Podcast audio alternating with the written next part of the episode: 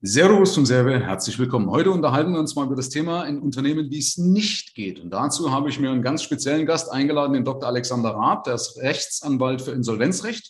Äh, lieber Alex, herzlich willkommen in meinem Podcast. Erzähl doch mal ganz kurz was zu dir. Ja, lieber Michael, erstmal vielen Dank, herzlichen Dank für die Einladung. Ich freue mich, ähm, ich verfolge deinen Podcast schon länger und finde ihn auch sehr, sehr interessant. Deswegen freue ich mich, dass ich heute mal von der anderen Richtung was beitragen kann. Ähm, ja, ich bin Rechtsanwalt, wie du schon äh, gesagt hast, in dem Bereich vor allem mit Krise und Insolvenzrecht beschäftigt. Ähm, ich stelle immer wieder fest, dass dort der Begriff, der Oberbegriff der Kommunikation, der Krisenkommunikation für mich ähm, wirklich der essentielle Schwerpunkt ist, den man äh, setzen sollte, um da erfolgreiche Ergebnisse zu erzielen. Man gerät aber oftmals an Unternehmerpersönlichkeiten, Geschäftsführer und so weiter, wo man auch mit dem Thema, sage ich mal, wo man Dinge erlebt, die man sich eigentlich kaum vorstellen kann. Also mit gesundem Menschenverstand schlägt man da nur die Hände vor den Kopf zusammen. Und da ist es dann auch teilweise schwierig. Mein Ansatz ist zwar natürlich, die Menschen auch ein Stück weit zu coachen und mitzunehmen. Manchmal stößt man da aber auch an seine Grenzen. Ja gut, manche sind auch erkenntnisresistent, aber wir gehen mal heute mal davon aus, über das, was man, was man lernen kann, bevor es dann überhaupt so weit ist. Ja? Also erzähl mal so ein bisschen aus dem Nähkästchen. Du hast ja mal im Vorfeld schon gesagt, was du so alles erlebt hast, also hau mal raus. Gut, es gibt natürlich ein paar so, so grundsätzliche Themen. Ich sage jetzt mal das klassische Thema der Finanzkennzahlen, ähm, BWA, was ist da so noch dann an auch die Bilanz? Oft sind keine Bilanzen eingereicht seit Jahre zurück. Ähm, dann finde ich, wenn ich in den Bundesanzeiger gehe, die letzte Bilanz vor fünf Jahren. Und da war dann schon eine bilanzielle Überschuldung des Unternehmens. Da redet man teilweise über Unternehmen mit 50, 60, 70 Mitarbeiter, also nicht über irgendwelche kleinen Glitschen. Ähm, dann, was auch so typisch ist, also ich hatte auch teilweise schon Betriebe mit 100 Mitarbeitern, die von den Kontoauszügen geführt wurden. Ganz einfach. Also da bin ich dann reingegangen, habe dann mein Erstgespräch mit dem Geschäftsführer geführt, da geht es natürlich erstmal darum, ich brauche erstmal Unterlagen, auch zu den Finanzkennzahlen, um mir erstmal ein Bild zu machen. Und er hat mich immer nur mit großen Augen angeguckt. Dann irgendwie nach längeren Nachfragen habe ich dann festgestellt, ja, okay, der führt sein Unternehmen überwiegend aus dem Bauch heraus, ohne irgendeine entscheidende Grundlage. Ich bin jetzt nicht falsch verstehen, ich bin auch ein sehr intuitiver Mensch, aber das an der Stelle ist Intuition aus meiner Sicht eben der falsche Weg. Man braucht irgendeine richtige Entscheidungsgrundlage. Und, und das ist halt absolut im Chaos geendet. Der hat dann halt einfach mal, jetzt machen wir mal die Ausgabe, machen wir mal die Ausgabe. Erfasst hat es ja eh niemand. Okay, also mal ganz kurz, du, du, dich treffen ja die Leute, wenn es bereits zu spät ist, richtig? Also dann, wenn es praktisch jetzt ist, äh, wenn der Insolvenz gekommen ist, oder? Wenn ich als Insolvenzverwalter tätig bin, ja, was ein Teil meiner Tätigkeit ist. Oftmals bin ich auch schon ein bisschen frühzeitiger kontaktiert, wenn man versucht, noch eine außerinsolvenzliche Sanierung hinzubekommen. Dann bin ich ein bisschen früher drin. Sehe aber natürlich dieselben Themen, nur ein bisschen früher. Okay. Wie kommt es eigentlich so weit? Also, man, wir gehen mal jetzt davon aus, dass einer komplett schlampert. Also, ich will jetzt ja, ich gehe mal davon aus, dass meine Hörer zumindest nicht die sind, die sagen, wir beschäftigen uns ja gar nicht damit, weil dann wären sie ja in der Regel nicht meine Hörer. Aber so manchmal steckt ja an jedem so ein bisschen ein Schlendrian drin. Ne? Manchmal äh, verlässt man sich zu sehr auf Hoffnung und Hoffnung ist bekanntlich der Tod des Kaufmanns. Also, wie kommt das so äh, überhaupt so weit? Also, klassischerweise ist es so, viele Leute, die bei mir kommen, da hat sich die Krise über Jahre angebahnt. Einfach durch schlechte Unternehmensführung. Das kann sein im Bereich der Finanzen, ähnliche Themen, die man gerade schon mal ein bisschen angesprochen hat. Das kann aber auch oftmals sein, ich habe auch oftmals so etwas, jeder kennt es, so etwas ältere Patriarchen, mhm. wo die Wände vibrieren, wenn die nur das Unternehmen betreten. Man spürt richtig, dass die, dass die Mitarbeiter Angst haben. Habe ich auch teilweise erlebt in, in Betriebsbesprechungen. ich mache ja dann mit als erstes eine Mitarbeiterbesprechung mit dem Geschäftsführer.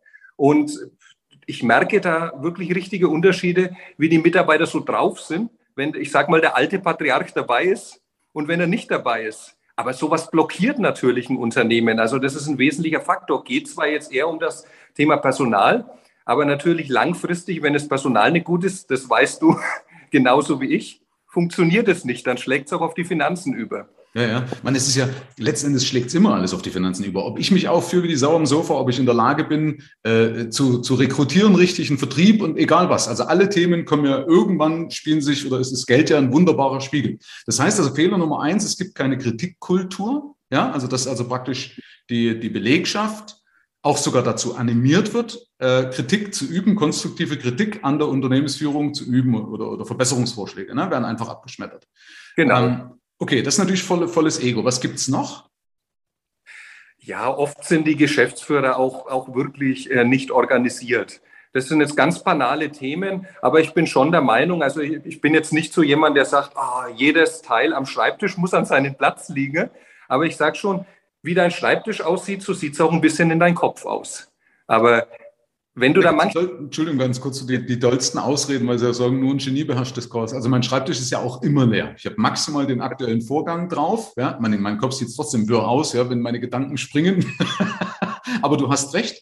Äh, aber wo, wie, wie, wo kann man sich das selber erkennen? Also wenn jetzt zum Beispiel einer, ein Hörer oder eine Hörerin sagt, okay, woran kann ich erkennen, dass ich vielleicht auch so ein bisschen auf dem Trend bin? Also das, das erste mit der Kritikkultur, glaube ich, kann man sehr, sehr schnell erkennen. Ja, aber wie, woran erkenne ich bei der Orga, dass es hängt? Was sind so die wesentlichsten Punkte? Gut, ich habe da jetzt natürlich die Extrembeispiele. Deine Hörer oder, oder ich sage jetzt mal normaler Wirtschaft denkende ähm, Unternehmer, die, die müssen das halt in kleineren Umfang sehen. Also bei mir die Extrembeispiele sind, ich laufe dann durch Räume und muss dann Slalom um die Papierhaufen ähm, gehen. Und dann sage ich zum Geschäftsführer, ich brauche Kontoauszüge zum Beispiel und dann rennt er zu irgendeinem Stapel hin, der ganze Stapel fliegt auseinander. Aber ich gehe jetzt mal davon aus, dass deine Hörer, dass es dann nicht so in den Büros aussieht. Naja, ich, bei manchen weiß, also ich kann nicht für jeden sprechen, aber ich weiß, bei manchen, wo ich, aus, wo ich vor Ort war, wenn du dann bei den Schreibtisch gerade so vorwiegend, ohne den nahe treten zu wollen, aber auch bei Handwerkern gerne, ne?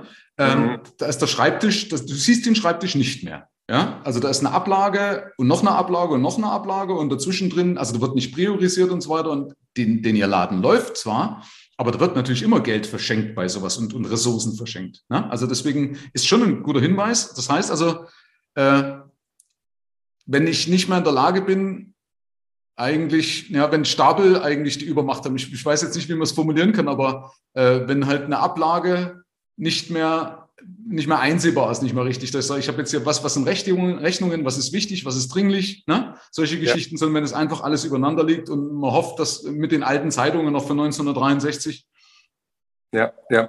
Und wenn ich natürlich Zeit, Zeit verschenke, das ist jetzt keine Geschichte vom, von, von irgendwelchen insolventen Unternehmen, ich merke es auch teilweise bei mir, wenn ich irgendwie unnötig nach Unterlagen suche. Das kostet dir alles Zeit, das kostet dir alles Geld.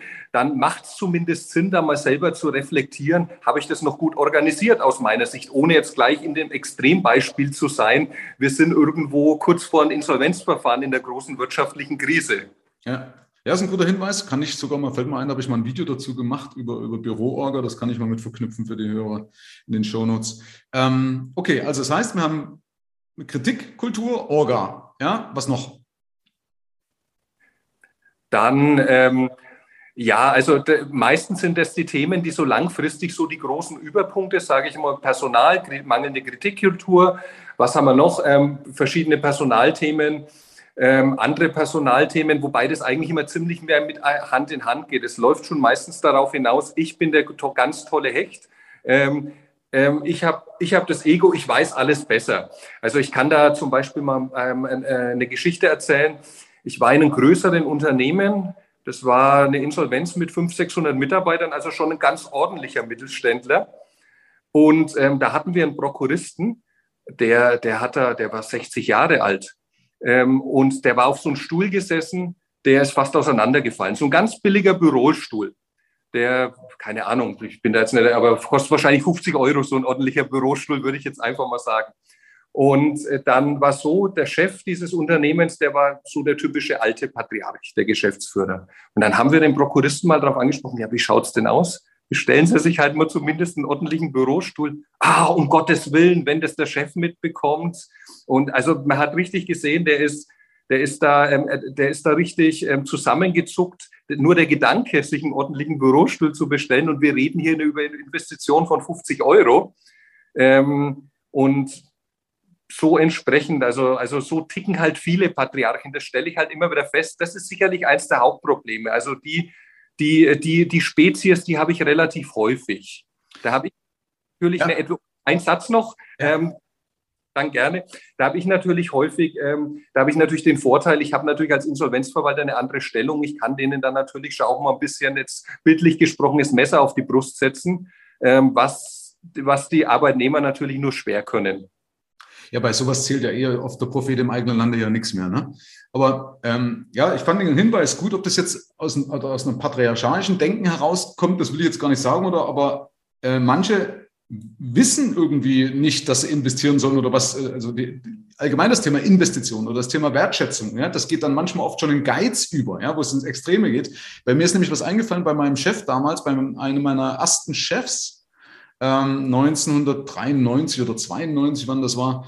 Und da hatte ich ein Auto, ein altes, klappriges Auto gehabt, der war also auch nie, hat nie investiert, also auch nicht in Weiterbildung von uns. Ja, das musstest du dir alles selber aneignen. Sobald du gesagt hast, wir brauchen irgendwas, ja, kriegen wir das nicht gebraucht, kriegen wir das nicht irgendwie anders, geht das nicht billig? Ja, also du merkst, so eine, so eine extreme Eigenbegrenzung, so eine Limitierung, ne? Darf nichts kosten. Ja, wie will ich denn dann wachsen? Ja, und plus du kannst da reden, da liegt scheinbar was auf der Zunge, ne? Und äh, da hatte ich so einen alten Toyota Corolla, ist der Reifen geplatzt ja, wahrscheinlich, weil es auch schon irgendwelche alten, rund erneuerten Reifen waren. Auf der Autobahn ist mir der Reifen geplatzt, auf der gelenkten Achse. Und ich hatte Gott sei Dank damals, weil ich auch Rennen fahren oder Rennen gefahren bin oder vielleicht deshalb, keine Ahnung, das Auto einigermaßen zum Stehen gebracht und es nichts kaputt gegangen. Also auf der Autobahn, gelenkte Achse, Reifen geplatzt und bin trotzdem gut zum Stehen gekommen. Und das erste, nachdem ich also den Reifen gewechselt habe, auf den Hof, war nur, oh Gott, der teure Reifen. Nicht, mhm oh Gott sei Dank, das Auto ist ganz oder mein Mitarbeiter hat überlebt. Ja, also äh, da merkst du, was in den Kopf vorgeht. Ja, ja. Das ist tatsächlich so. Da nur einen ergänzenden Satz. Ich höre öfter von den Mitarbeitern, ähm, dass es schön ist, weil ich sage dann auch mal zu den Mitarbeitern, wenn wir dann die ersten Aufträge in der Insolvenz durchführen, man kann ja auch fortführen in der Insolvenz, ähm, ja, das ist aber toll gelaufen, das habt ihr jetzt toll organisiert, dann kriege ich oft zu hören, oh, das ist das erste Lob seit zehn Jahren so ungefähr. Also das Thema Wertschätzung spielt schon auch oft eine große Rolle. Aber da bin ich mir jetzt nicht so ganz sicher. Viele sind, glaube ich, so in ihren Gedankenkarussell, dass sie das einfach gar nicht wahrnehmen, wie die Situation da tatsächlich ist. Nee, dann würden sie sie ändern. Genau. Ja, okay. Ähm, weil du vorhin auch mal was gesagt hast mit der Bilanz, die ist nicht aktuell. Wie geht sowas eigentlich? Also man, äh, oder wenn du sagst, die ist, die, das passt schon nicht mehr, das ist ja dann eigentlich schon Insolvenzverschleppung oder was, was läuft da falsch? In, in vielen Fällen ist es tatsächlich so. Also ein Großteil der Anträge wird zu spät gestellt. Es ist ja so, natürlich gibt es da die, die, gewisse Vorschriften, was man alles mit der wann eine Bilanz zu erstellen ist und dass die dann auch zu hinterlegen ist. Und dann gibt es auch Bußgeldvorschriften. Aber es ist trotzdem so, in der Vielzahl der Unternehmen, ähm, wo ich reinkomme, da ist dann die Bilanz ein paar Jahre alt, die letzte veröffentlichte. Ähm, wenn man dann mit einem Steuerberater spricht, dann hört man so Geschichten, ja, ich habe die Buchhaltung nur bruchstückhaft bekommen und auf Nachfrage kam halt auch nie wirklich was. Also das ist tatsächlich oftmals so, ähm, dass da keine aktuelle Bilanz vorhanden ist. Und jetzt auf den zweiten Teil deiner Frage, ist das nicht Insolvenzverschleppung? Ja, in vielen Fällen, wobei man da auch nochmal unterscheiden muss. Wenn jetzt da, ich hatte vorhin ein Beispiel gebracht von Unternehmen, wo die Bilanz schon einige Jahre alt war, ich meine fünf oder sechs Jahre, die letzte veröffentlichte Bilanz und da hat man schon eine bilanzielle Überschuldung. Ähm, also eine bilanzielle Überschuldung heißt jetzt nicht gleich, aber das würde jetzt zu weit gehen für deinen Podcast, weil das kein Insolvenzrechtspodcast, dass es eine insolvenzrechtliche Überschuldung ist. Aber es ist ein großes Indiz. Also in vielen Fällen ist dann auch schon Insolvenzverschleppung gegeben. Und warum schlägt, ich meine, müsste, müsste da der Steuerberater den nicht eigentlich auf die Finger klopfen? Also man macht aber dass er sagt, du pass auf, jetzt mache ich gar nichts mehr für euch, weil ich übernehme ja in einer gewissen Weise hier auch mit einer moralischen Verantwortung, oder? Ja, das ist ganz unterschiedlich. Also bei den Steuerberatern ist es ja auch so, die klopfen denen schon teilweise an die Finger, stoßen aber dann wegen Beratungsresistenz auch oft an ihre Grenzen. Mhm. Dann kommen halt teilweise schon Zahlungen, dann sagt der Steuerberater, gut, dann lege ich halt das Mandat nieder, aber dann kommt es halt wieder so tröpfchenweise, dass halt der Steuerberater doch nicht niederlegt. Und, und so ergibt sich das oft einfach in der Konstellation. Ja, manchmal auch einfach ein schleichender Prozess. Ne? Das ist halt dann merkst, es wird immer schlimmer, es potenziert sich. Ne? Das ist wie wenn du mal anfängst, dich ungesund zu ernähren oder weniger Sport zu machen, dann machst du immer weniger und dann sagst, ach komm, jetzt ist das Bier wurscht, jetzt ist das Eis wurscht. Ne? Genau. Ist ja meistens, man, man schlittert dann so langsam rein in dieser Misserfolgsspirale. Ähm, okay, was hast du noch für, für, für, für Punkte, wo du sagst, so, ähm, das, oder wo du so ein paar Sachen erlebt hast, woran es jetzt noch liegt? Ja, wenn wir noch mal ein bisschen in den Bereich der Finanzen gehen, zum Beispiel Auftragskalkulation ist auch ein Thema. Ich hatte mir, das war ein kleineres Transportunternehmen, also wirklich so mit zehn Mitarbeiter ungefähr die Größenordnung, und die sind so mit dreieinhalb Tonnen gefahren. Und, und da war es so, da habe ich mir die Bilanz dann, die, die Bilanz, die, die BWA mal näher angeschaut. Und dann waren dann da so Aufträge drin, okay, Holland 1000 Euro. Belgien 1000 Euro. Und da habe ich dann einfach mal mit einem Unternehmer ein bisschen so rückgefragt, ja, 1000 Euro, wie läuft denn das so konkret ab bei den Auftrag? Dann hat sich herausgestellt, okay, der bekommt relativ kurzfristige Aufträge, so drei, vier Tage vorher. Dann fährt er irgendwie nach Dortmund oder Hannover, holt er irgendwie ein Gut ab und fährt dann weiter nach Holland. Entweder er selber oder einer der Mitarbeiter ist dann ungefähr 24 Stunden oder noch länger unterwegs. Maut, Benzin. Ich habe ihm dann auch die Frage gestellt, und haben Sie das mal durchkalkuliert? Bleibt da was übrig? Und dann, das kennst du sicherlich auch von manchen Unternehmen, na, so wie mal Daumen, da wird schon was übrig bleiben. Also das war auch ein Franke, mhm. tiefst Englisch. Aber ähm, also ich habe, ich meine, wir brauchen da jetzt nicht groß in die Auftragskalkulation einzusteigen. Ähm, wenn, dann bleibt zumindest nicht viel übrig, sage ich jetzt mal.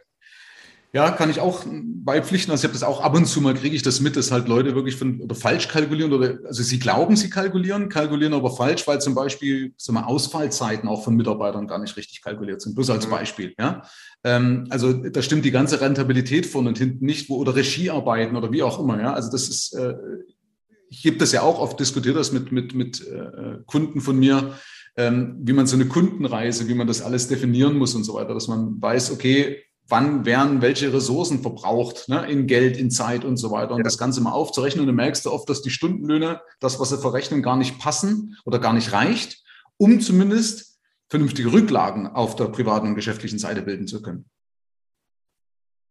Ja, okay. Also, äh, ja, kann ich gut nachvollziehen. Das heißt, jetzt haben wir bis jetzt Kritik, Kultur fehlt, Orga nicht so gut, wie es sein sollte, Buchhaltung, krasses Thema, ne? also dass die nicht hundertprozentig funktioniert, dass ich da nicht up-to-date bin mit den Zahlen und die Auftragskalkulation. Ähm, was fehlt noch, Alex? Kommt noch einen, einen fünften brauchen wir noch. Grundsätzlich gehen wir nochmal in den Bereich der Personalplanung, weil ich finde den wirklich interessant und da schlummert viel Potenzial. Mhm. Äh, ein Unternehmen, da hatte ich so einen typischen Wasserkopf.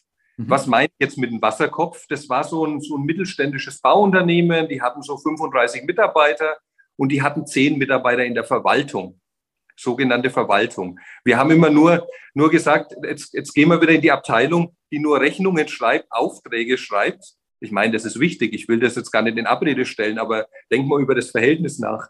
Ähm, zehn Leute sitzen da einfach nur, jetzt bin ich böse, unproduktiv rum ähm, und, und außen sind noch 25 Leute, die irgendwie unterwegs sind. Also das, das kann nicht funktionieren.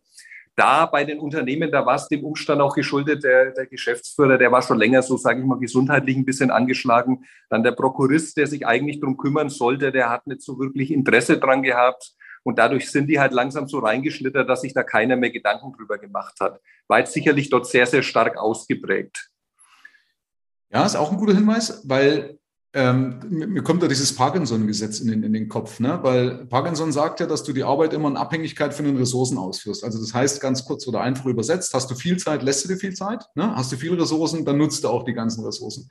Und das Problem daran ist nämlich auch, dass das sich aus sich heraus oder aus sich selbst heraus nicht löst. Also Beispiel, wenn du mal einen Wasserkopf hast, dann wird der eher größer, weil der nächste dann sich noch irgendwas einfallen lässt, wie man das noch komplizierter machen kann. Ja, das ist leider so. Also äh, du, du schaffst dir dann, also ich brauche dann nochmal eine zusätzliche Sekretärin, die Sekretärin braucht dann nochmal irgendeine Arbeitskraft. Ja, das siehst du auch bei einer Bürokratie jetzt beispielsweise in Deutschland, das bläht sich immer mehr auf. Ja, also das wird oft aus sich heraus nicht gelöst, sondern muss wirklich von extern irgendeiner mit Gewalt reinschlagen und sagen, so, wir können jetzt die Hälfte kann weg und es muss effizienter gestaltet werden. Genau, genau, so ist es tatsächlich. Und es ist ja auch sehr, sehr interessant, wenn du mit den Leuten da im Wasserkopf mal gesprochen hast. Die waren ja subjektiv alle total ausgelastet. Wenn du den fünf Minuten zugehört hast, da waren alle kurz vorm Burnout stehen, so ungefähr. Aber wenn, wenn meine Wahrnehmung war eben, wenn du durch das, du spürst auch so eine gewisse Energie, wenn du durch den Raum gehst. Also ich sag mal so, man, man merkt schon, wird da was gearbeitet oder wird jetzt einfach nur künstlich irgendwelche Zettel hergeholt, wenn jemand den Raum betritt? So, so jetzt tun wir mal, als wird was getan. Aber die Leute waren alle da unheimlich kreativ, um mir zu erzählen, was sie alle rauf und runter machen. Aber das war überhaupt eine Kongruenz. Ja, ja. Wenn, wenn du dir mal angeschaut hast, was läuft denn da tatsächlich so durch die, sage ich mal, natürlich habe ich auch einen subjektiven Filter, aber, aber eine, durch eine versuchte relativ objektivierte Sichtweise. Mhm.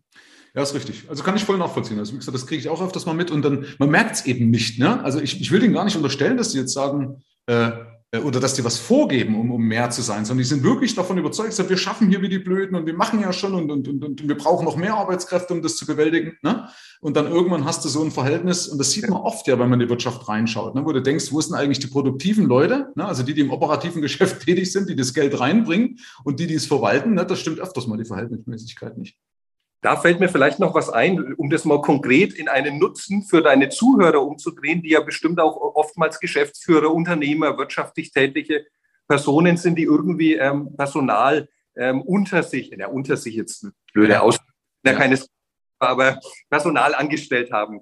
Ähm, und ähm, da vielleicht als konkreter Hinweis, einfach mal versuchen, die ganzen Vorgänge, welche Aufgaben jemand hat, etwas ähm, ja wirklich anhand von Fakten zu gestalten. Weil, wie ich gerade geschildert habe, in der Wahrnehmung in manchen Abteilungen, ich kenne das auch teilweise in unserer Abteilung, äh, in unserem Büro, da ist gefühlt jeder Land unter. Und wenn man dann ein bisschen mal aufschreibt, was hast du denn aktuell für Aufgaben, dann bekommen wir schon heraus, wer hat noch Ressourcen, wer hat keine Ressourcen mehr. Das muss jetzt gar kein großes bürokratisches System sein, weil sonst kann der Schuss auch wieder nach hinten losgehen, sondern einfach praxisgerecht, vielleicht mit Zettel und Stift mal anfangen was hast du momentan für Aufgaben und dann sieht man das schon. Ja.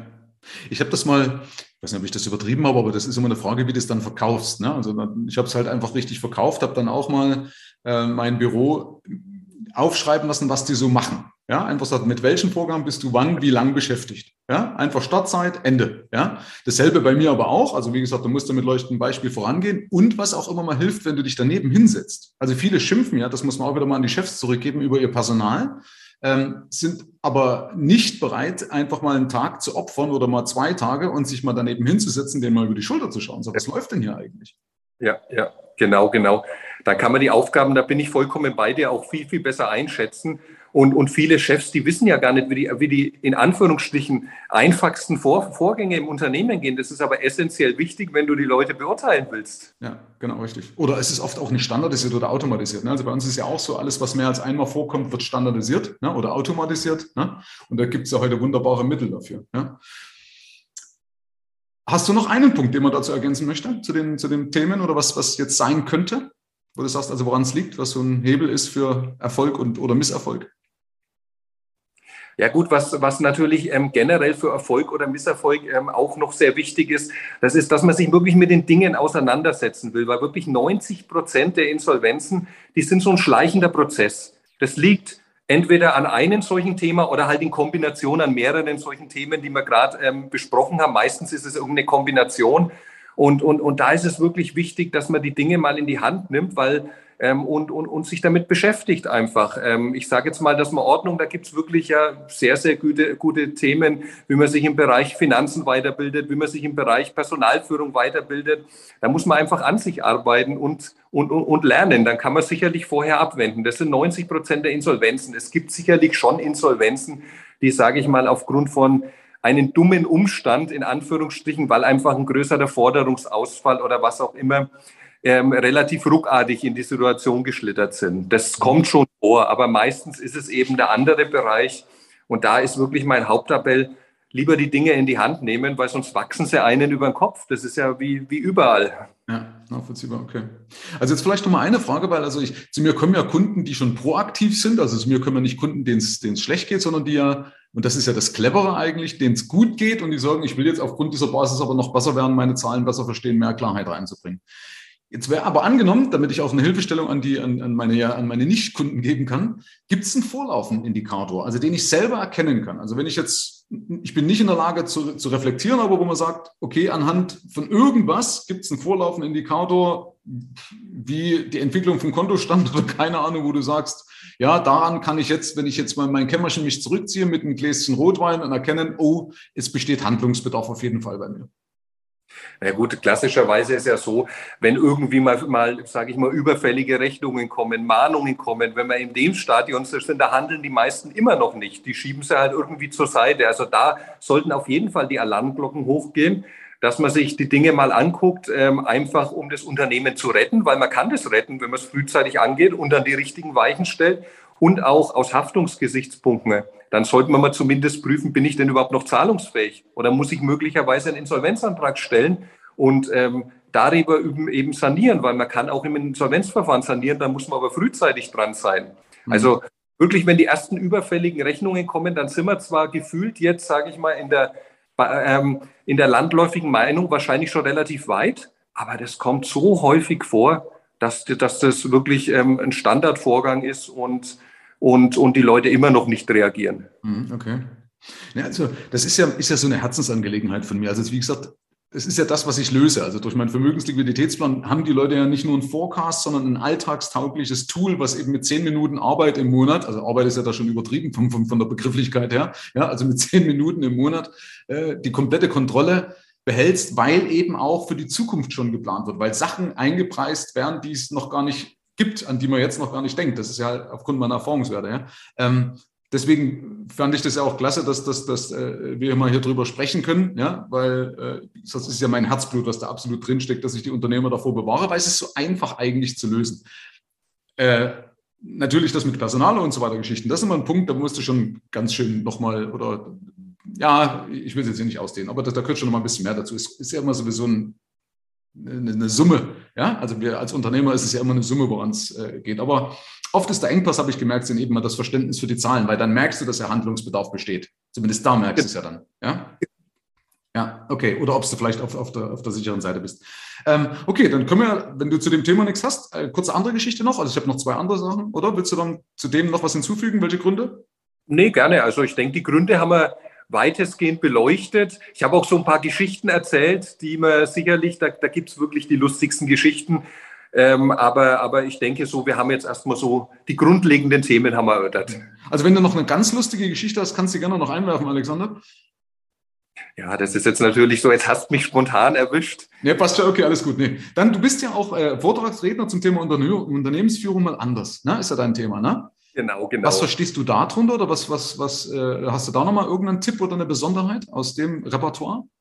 Das sind eigentlich die Leitsätze, die wir jetzt gerade schon besprochen haben. Da habe ich erstmal ein paar Leitsätze normiert, wie zum Beispiel erstellen Sie auf keinen Fall irgendwie finanzwirtschaftliche Auswertungen. Und dann erzähle ich halt ein paar Geschichten dazu. Einige haben wir jetzt schon kurz erläutert ähm, mit den Unternehmen mit 100 Mitarbeitern, das gar keine, das, das einfach von den Kontoauszügen geführt wird. Aber das ist natürlich nochmal umfassender, weil da habe ich jetzt in zehn Jahren Insolvenzerfahrung wirklich einige Geschichten erlebt. Und da habe ich ein paar Leitsätze herausnormiert versucht die, sage ich mal, humorvoll aufzubereiten. Meistens ist es mir, denke ich, auch ganz gut gelungen, wenn ich mal so in die Gesichter geguckt habe bei den Vorträgen. Mhm. Und ähm, ja, der Lerneffekt ist ja dann praktisch dadurch, wenn ich es einmal komplett umdrehe. Dann bin ich auf der guten Seite und komme in keine Insolvenz.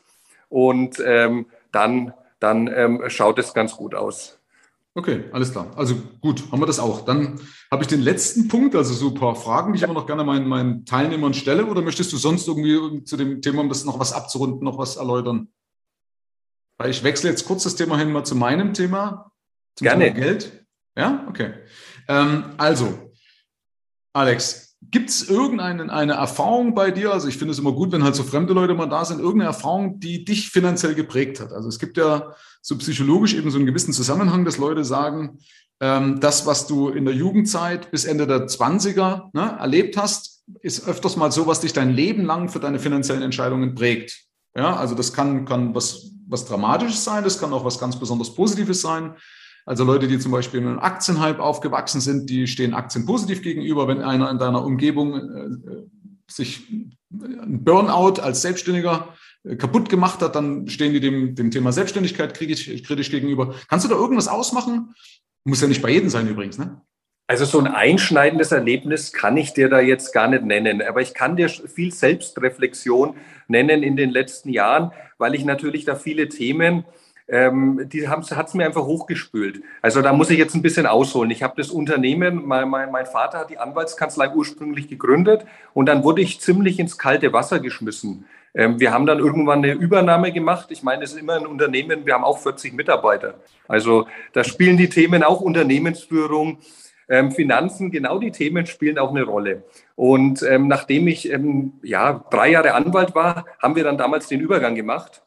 Und ähm, im Nachhinein betrachtet war das gut, ins kalte Wasser zu springen. Aber da wurde ich schon auch mit vielen Themen so aus meiner Jugendzeit ähm, was ich da für Glaubenssätze drin hatte. Zum Beispiel, man muss sagen, meine Eltern sind natürlich die Nachkriegsgeneration, sehr, sehr sparsam. Aber teilweise in der Unternehmensführung, sage ich halt mal, heute für mich ein bisschen anders, weil man muss natürlich auch investieren. Man muss abwägen. Man kann nicht immer nur sparen. Das hat man vorhin schon bei den Kosten, wenn man dazu knausrig ist. Im Übrigen, unsere Mitarbeiter haben alle Bürostühle, die in Ordnung sind. aber aber da, da, muss man schon ganz gut abwägen. Aber da merke ich in der Selbstreflexion schon öfter, ah, da wurde dir in der Jugend was eingepflanzt. Musst aber jetzt mal überdenken, ob das noch so passend ist. Mhm. Ja, ja, es ist ja vieles so. Also wie gesagt, äh, ist jetzt zwar nicht das Einschneiden ist, aber es ist ja oft so. Also zum Beispiel, meine Mutter hat zu mir immer gesagt, äh, wasch dir die Hände, wenn du Geld angefasst hast. Ne? Mein Vater hat immer schön gesagt, ohne Fleiß kein Preis. Ja, kannst du dich, äh, bin ich ihm sehr, sehr dankbar, in Anführungsstrichen, weil dadurch habe ich mir immer mehr den Hintern aufreißen müssen, weil der steht dir ja nicht zu, dass da einfach was zufällt. Ne? Äh, weil dann steckt ja kein, kein Fleiß dahinter. Okay, ja, aber trotzdem, Dankeschön. Ähm, was war dein bestes Investment bis jetzt? Also sowohl entweder als Geldanlage oder grundsätzlich. Also grundsätzlich kannst du was ausmachen, was dein bestes Investment war. Investment meinst du jetzt wirklich klassischerweise in, in Geld? Also, oder, kann, oder das kann in deiner Firma sein, in dein Geld oder keine Ahnung, wo du sagst, das war, wenn, man, wenn ich im Nachhinein betrachte, der größte Hebel, der zum meisten, zum, zum, zum meisten Vermögen geführt hat. Also wenn wir das mal ein bisschen auf den Bereich, sage ich mal, Persönlichkeitsentwicklung ausdehnen, ich komme gleich auch nochmal zum Thema Geld, dann würde ich tatsächlich sagen, mein bestes Investment war, dass ich eine Qigong-Ausbildung gemacht habe bei einem chinesischen Großmeister, ähm, das hört sich jetzt für viele so an, so sehr äh, spirituell und ich sitze vielleicht auf dem Hügel und singe nur um, aber das ist es überhaupt nicht, sondern das ist wirklich viel, viel Energie. Und das habe ich dann auch wieder für die Unternehmen, dass ich zum Beispiel weniger schlafen muss. Ähm, und äh, dass ich einfach mehr Energie habe, um, um gut zu kommunizieren mit meinen Leuten, um mit anderen Leuten gut zu kommunizieren. Und ähm, also das ist wirklich was, was, ja, was man aber auch schwer mit Worten beschreiben kann. Aber das geht auch ein bisschen mit einher. Durch diese ganze Energie erkennt man natürlich auch mehr solche Kindheitsmuster, was ich vorhin erläutert habe. Was denke ich über Finanzen? Was denke ich über die Gesundheit und die ganzen Themen? Also das ein bisschen so auf dem Bereich Persönlichkeitsentwicklung. Und auf dem Bereich Finanzen, da bin ich eher im Bereich der Immobilien zu Hause.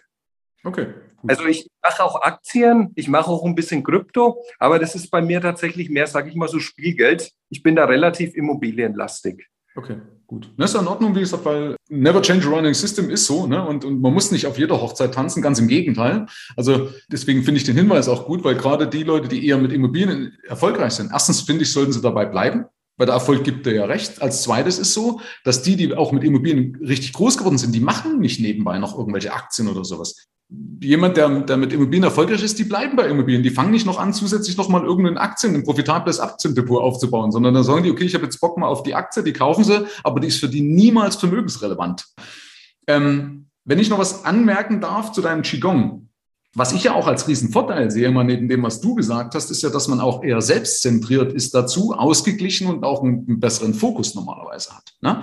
Äh, kann jetzt nicht so mitreden, aber das kann ich mir so gut vorstellen. Also ich kenne es vom Kampfsport. Ich habe dann mal äh, Tai Chi probiert, ne? ja. aber das hat bei mir nicht funktioniert. Ich habe am Ende habe ich dann Tai Chi so gemacht wie Karate. Also ich habe am Ende immer diesen Kiai noch mitgemacht, was absolut kontraproduktiv ist. Also diesen dieses Auspressen der Luft, ja. Und dann haben die sich immer tot gelacht. Also meins war es nicht, aber ich finde es gut. Also ich finde es bewundert das, wer das kann. Ähm, aber kann man schon sagen, ne? man ist ja eigentlich hat man mehr Fokus, weil man sich besser auf Sachen konzentrieren kann normalerweise. Ne? Ist ja. ausgeglichener, das wirkt sich ja auch positiv auf Firma, auf Beziehungen, auf alles aus. Ist tatsächlich so. Also Qigong ist ja auch Meditation. Es ist Meditation in Bewegung. Und ich sage mal so, da muss einfach jeder sein, seinen Weg finden. Aber dann, wenn, wenn man was gefunden hat, was einen wirklich inspiriert, von innen heraus, nicht weil das irgendein Dritter sagt, ja. dann finde ich, wenn man da dran bleibt, dann lohnt sich das. Also bei mir hat es sich sehr, sehr gelohnt. Ja, wunderbar. Genau, also richtig aus sich selbst heraus. Genau, danke nochmal für den Hinweis. Ne? Also nicht immer das, was nur was für jemand anders gut tut, heißt noch lange nicht, dass dir gut tut. Ne? Ich sehe das teilweise jetzt, wenn man nur einen Satz noch dazu, bei dem Thema Yoga oder Buddhismus, da, da denke ich mir manchmal, da springen manche nur auf den Zug aus, weil es jetzt irgendwie Mainstream ist. Deswegen ja. heraus. Ja, du siehst bei vielen auch nicht, dass es integer ist. Wenn du dann mal hinter die Fassade schaust, dann merkst du auch, dass es halt, dann machen sie es auf gut, Mensch, aber das wollen wir jetzt nicht diskutieren. Letzte Frage noch dazu, Alex. Ähm, was war dein schlechtestes Invest? Also wir reden ja heute bewusst, was schief geht. Also schließen wir mal ab mit dem, was, was gab es bei dir irgendwas, wo du gesagt hast, oh, das war Mist, was ich da gemacht habe? Ja, das war tatsächlich im Bereich Immobilien. Ähm, da habe ich, da ich mich noch nicht so ausgekannt vor einigen Jahren. Ich will jetzt nicht sagen, dass ich mich jetzt groß auskann, aber zumindest ist der Grundstock ein bisschen besser. Und ähm, beim Thema, wenn du gebrauchte Immobilien kaufst, dann musst du ja teilweise auch genauer hingucken, was kommt da noch so auf dich zu. Und da, da habe ich dann ein bisschen die, die Kosten unterschätzt, was noch so an Folgekosten auf dich zukam, sodass dann die Rendite, die war am Anfang wunderbar berechnet bei circa sieben Prozent. Mit den ganzen Folgekosten waren wir dann vielleicht bei zweieinhalb Prozent. Mhm. War noch okay, aber natürlich jetzt nicht ein Investment, was man sich als Immobilieninvestor vorstellt. Richtig, genau, weil steckt ja doch ganz schön Aufwand dann auch dahinter. Ne? Also muss ich ja dann auch entsprechend amortisieren ne? oder durch einen genau. Mehrbetrag amortisieren. Okay, wunderbar. Dankeschön für deine offenen Worte. Auf jeden Fall äh, danke ich dir jetzt schon mal, dass du dir die Zeit genommen hast. Also ich wäre von meiner Seite jetzt durch, außer du möchtest noch irgendwas hinzufügen. Ansonsten gehört dir sowieso wie immer meinen Gästen das letzte Wort, lieber Alexander. Ja, lieber Michael, auch dir vielen Dank für das, für den, das interessante Interview. Ich hoffe, ähm, dass einfach ein paar Leute davon inspiriert werden und ähm, das wird mich schon freuen, einfach wenn es ein paar Leute erreicht, einfach etwas bewusster zu reflektieren über die Themen Selbstorganisation, Unternehmensführung, was Hand in Hand geht. Danke dir für deine Zeit. Herzlichen Dank fürs Rein und Hinhören. Ab hier liegt's an dir. Bis zur nächsten Folge. Dein Michael Serve. Schau auch gerne mal auf meiner Seite michael-serve.de vorbei. Ich freue mich, wenn du vorbeischaust.